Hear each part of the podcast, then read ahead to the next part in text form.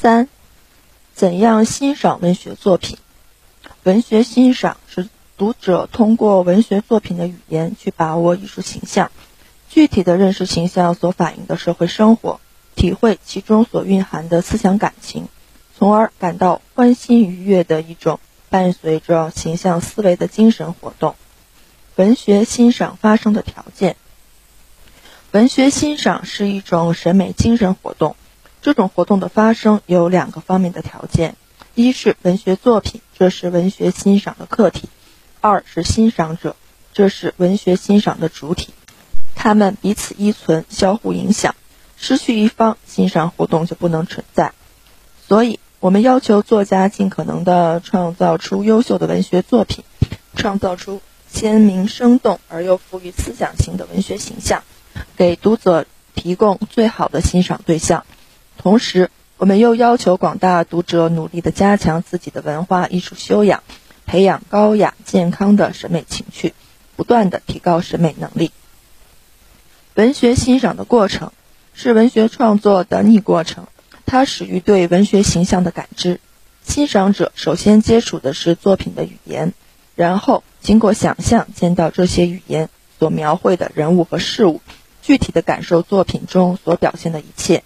在感知的基础上，通过积极的思维活动，将异态型的艺术形象进一步在自己心中活起来，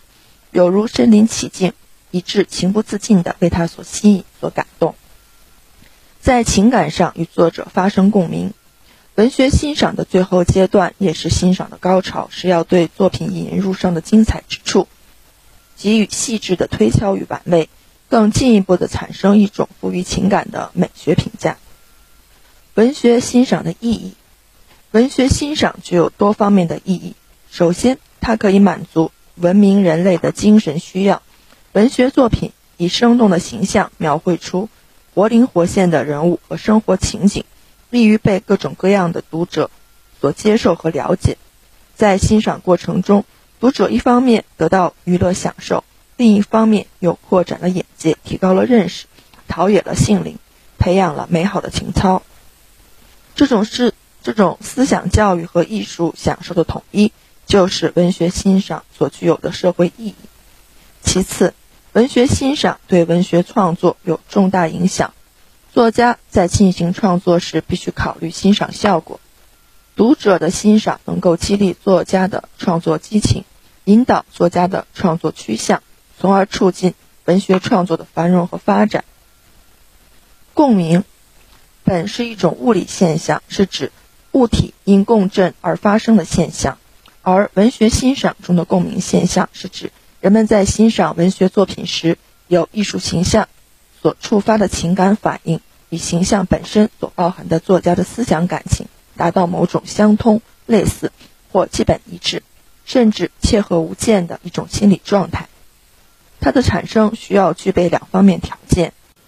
一是。作品本身感情真挚，形象生动，有一定的艺术感染力；二是欣赏者本身的生活体验、精神境界与审美能力能和作品产生一定的连结。一般的说，欣赏者对于自己思想感情倾向相近的文学作品容易产生共鸣，而对敌对阶级的作品则由于思想感情的对立，难以产生共鸣。最佳欣赏效果。欣赏文学作品要获得最佳效果，除了除了欣赏者欣赏主体要不断加强社会生活实践，丰富生活阅历，提高艺术素养和审美能力之外，还需要注意两点：第一，欣赏某一具体作品，不论其篇幅长短，最怕分心。欣赏者在阅读作品时必须神情专注，这样才能进入幻境，感受真切。第二。欣赏的时机要同作品情调与艺术氛围相一致，比如《红楼梦》中的葬花词，如果选择暮春山三月落英缤纷时去读它，会使人感到格外怅惘；在冰封雪飘、万物沉寂之时去读柳宗元的《江雪》，感受一定更深。